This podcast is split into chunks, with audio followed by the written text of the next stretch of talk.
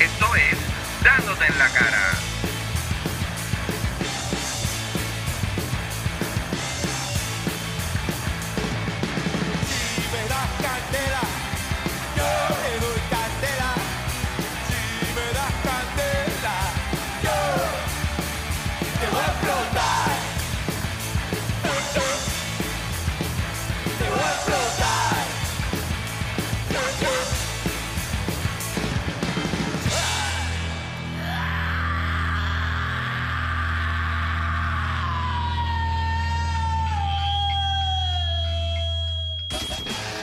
Estás escuchando. Dándote en la cara.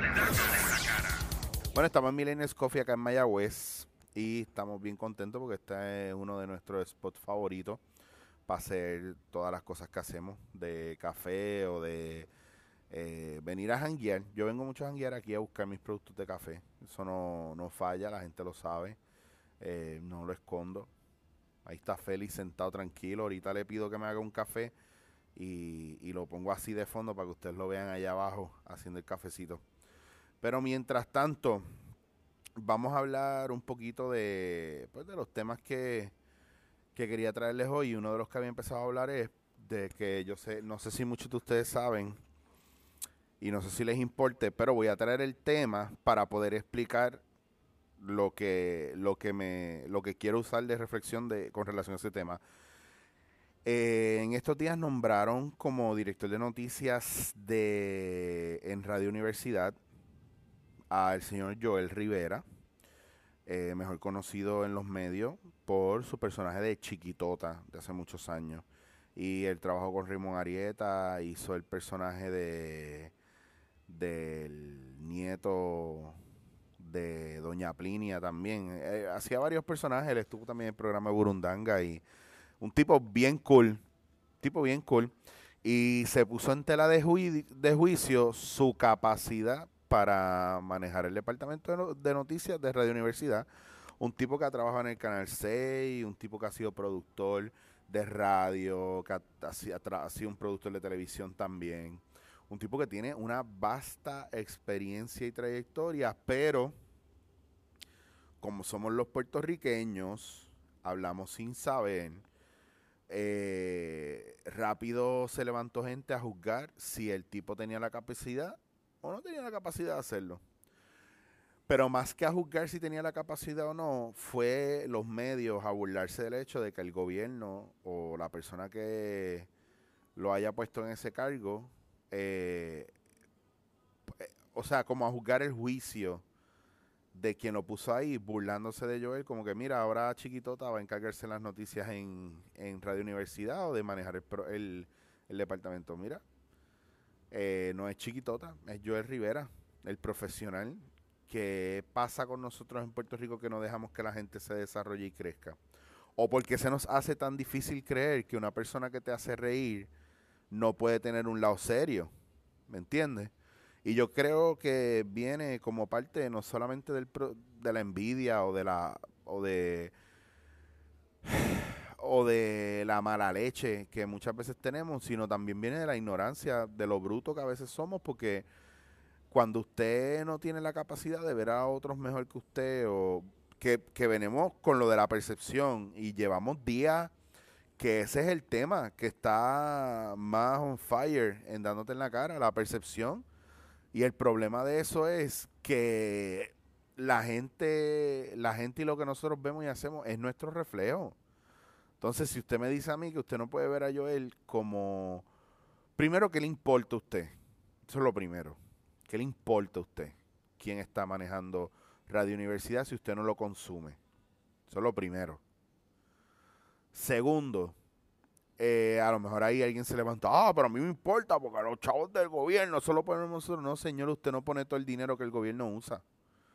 Usted no pone todo el dinero, o sea, todo lo que hace el gobierno aquí no es necesariamente con dinero suyo y eso usted no le da ningún tipo de poder porque no pelea para cosas importantes, va a pelear para esa mierda. Y lo otro, porque Joel Rivera no puede dejar a Chiquitota atrás y hacer algo serio? ¿Cuál es el problema con eso? ¿Cuál es el problema con que un actor o un comediante tenga una posición de gobierno, siempre están peleando esa mierda también.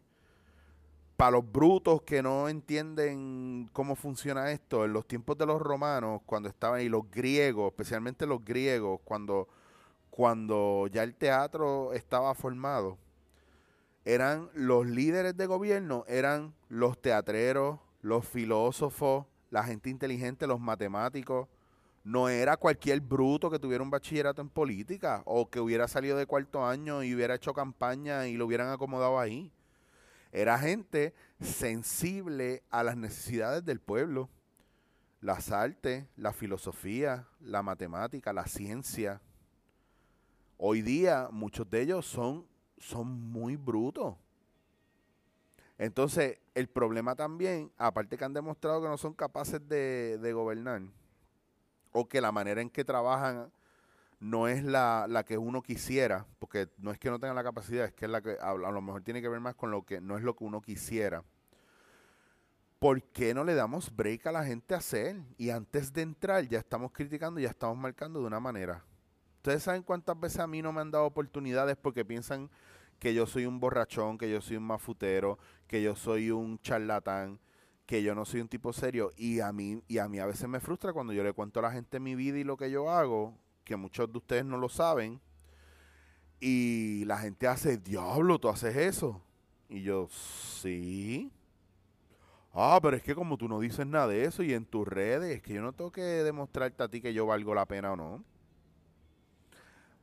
Bueno, yo siento que la gente que está todos los días tratando de mostrarte que valen algo, muchas veces parecería que no valen nada.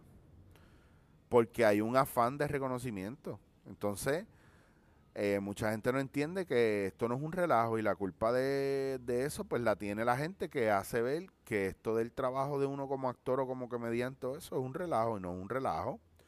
Yo tengo un bachillerato, yo tengo estudio, estudio luego de haber hecho el bachillerato con un guille brutal y he viajado el mundo y he cogido talleres y he cogido clases y he dado clases y he dado talleres y hago mucho trabajo corporativo serios de psicología que tiene que ver con el trabajo que yo hago como improvisador. Pero no se nos da permiso a profundizar por qué. ¿Cuál es el miedo? ¿Cuál es el problema? Yo tengo amigos que eran músicos y son astrofísicos, son astrólogos, eh, gente que son diseñadores gráficos de tres pares, gente que, que trabaja en la NASA, que brega con ciencia, que son freaks de todo lo que tiene que ver con, con, con todo lo que tiene que ver con, con la geometría, etcétera, etcétera. ¿Me entiendes? Filosofía, ciencia. Entonces la gente se sorprende cuando, cuando yo digo algo que suena inteligente o bonito. ¿Por qué ustedes se sorprenden de que la gente sea inteligente? O sea culta o profunda, o se burlan de la inteligencia, porque en estos tiempos se burlan mucho de la gente inteligente. Se burlan mucho de la gente profunda. ¿Hace cuánto usted no lee un poema? ¿O hace cuánto usted no escribe un poema? ¿Sabe por qué? Porque tiene miedo a que se burlen de usted. ¿Hace cuánto usted no dice que su libro favorito es de Neruda o de o algún libro de Cortázar o algún libro de, de Gustavo Adolfo Becker? ¿Hace cuánto usted no lee un libro? Punto. Un libro old school, viejo, de esos de antes.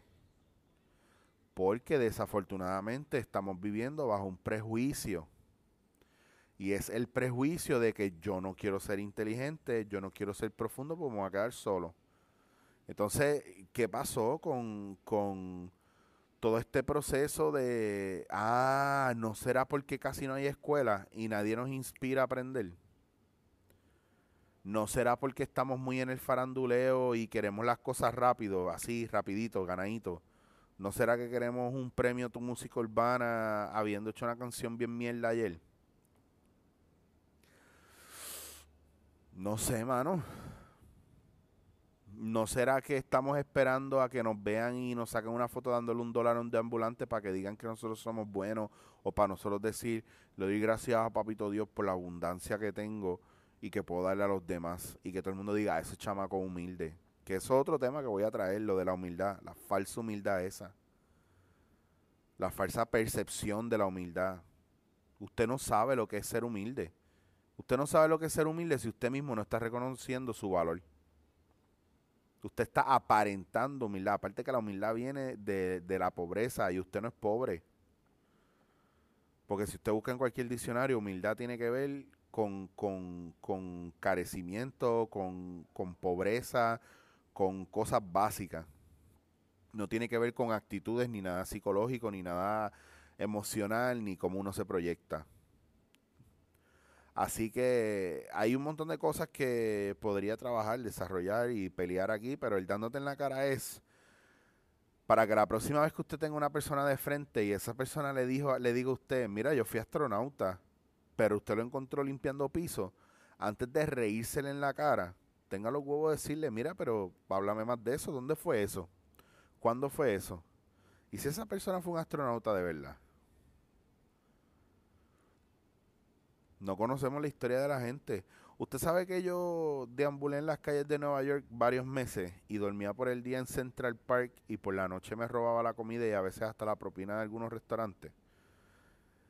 Por la octava avenida, por Union Square, por, por todo la novena, por Times Square. Mucha gente no sabe eso. Y eso me hace menos persona. Si yo corriera por un cargo político y ustedes se van a burlar de mí, van a decir, ah, qué pendejo, Chicho, mira qué cojones. Ahora Chicho va a ser senador de la puñeta. Wow, tremendo, el país se va a pique. Ese es el voto de confianza que usted me va a dar. ¿Por qué? ¿Por qué me va a juzgar sin ver mi, mis credenciales? La razón por la que el país está jodido es porque no sabemos la gente que está donde está. No conocemos el background. Les voy a hacer una historia. Uno de los, yo doy talleres corporativos con lo de impro y les hago esta historia y me voy. Un día entro a un Walmart y voy al área de electrónica a buscar unas cosas y hay un chamaco joven peleando por una cosa absurda con una señora que trabajaba en electrónica. Le dijo de bruta, estúpida para abajo. Una señora que podía ser la maíz de él. Primero que era para jaltar la galleta al cabrón. Bueno, anyway. El punto es que el tipo, una pelea cabrona. En eso yo estoy buscando los cables, minding my own business, yo no me iba a meter. Y llega el gerente, le pregunta al tipo qué le pasa, el tipo le cuenta alterado y el gerente saca a la señora y le dice, fulana, vete, voy a buscar a alguien que te releve, pero vete, vete y hablamos después. Y la señora se fue llorando. Y yo, wow, qué va trip. En eso me voy caminando, todo se disipa, todo el mundo se va para su sitio, pa, pa, y yo sigo caminando y voy a buscar unas toallas en la zona de- del hogar. Y hay un chamaco, y no les miento, hay un chamaco de 17, 18 años doblando toallas y acomodándolas en los racks. Mi pregunta es, ¿dónde falló ahí el management de la tienda? Tú tienes una señora en electrónica que a lo mejor no sabe un carajo electrónica y tú tienes un chamaco que podría saber algo de lo que necesitaba el otro chamaco, podía entender su propio idioma, doblando toalla y no en electrónica donde debería estar. Y, y todo porque el management o la dirección de ese local no estaba clara porque nadie se preocupó en ver la fortaleza de los empleados. Entonces están cubriendo espacios random. Y nosotros pensamos que todas las personas que están en esos puestos o por el background que hay, no son capaces de llenar ese espacio.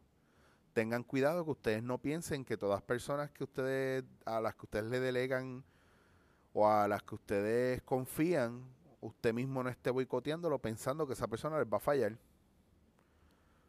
Y eso predispone a la persona o al, o al entorno, el entorno a sí mismo, ese pensamiento predispone a la persona o al proyecto al fracaso. Así que dentro de todo, cuiden mucho esas cosas, tengan cuidado donde está su percepción y tengan cuidado de juzgar. No estoy diciendo que no juzguen, yo creo que es bien importante que juzguemos.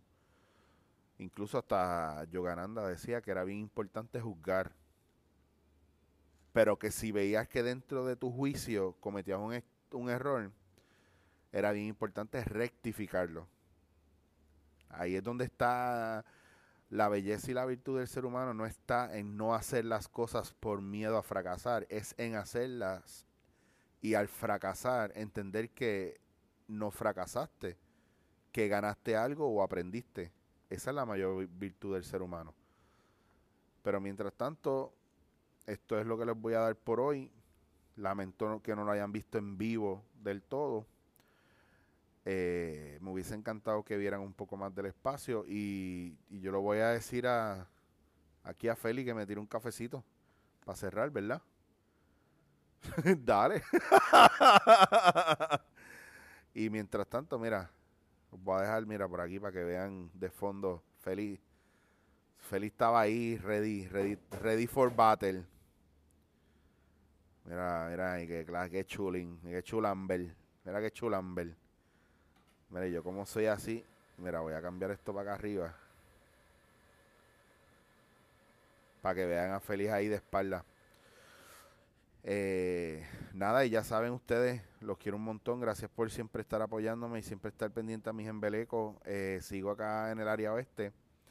Y si todo sale bien, ya la semana que viene volvemos al horario regular, que todavía no tengo un horario fijo para hacer el podcast. Así que poquito a poco vamos. Eh, recuerden buscarme en todas mis plataformas eh, de redes sociales.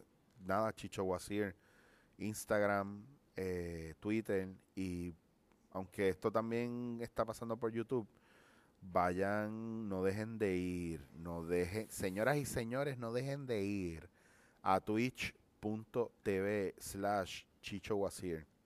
Búsquenme ahí porque en algún momento yo voy a quitar todas mis plataformas y me voy a quedar con el triunviratum del sabor que es Twitch, YouTube e Instagram. Dándote en la cara.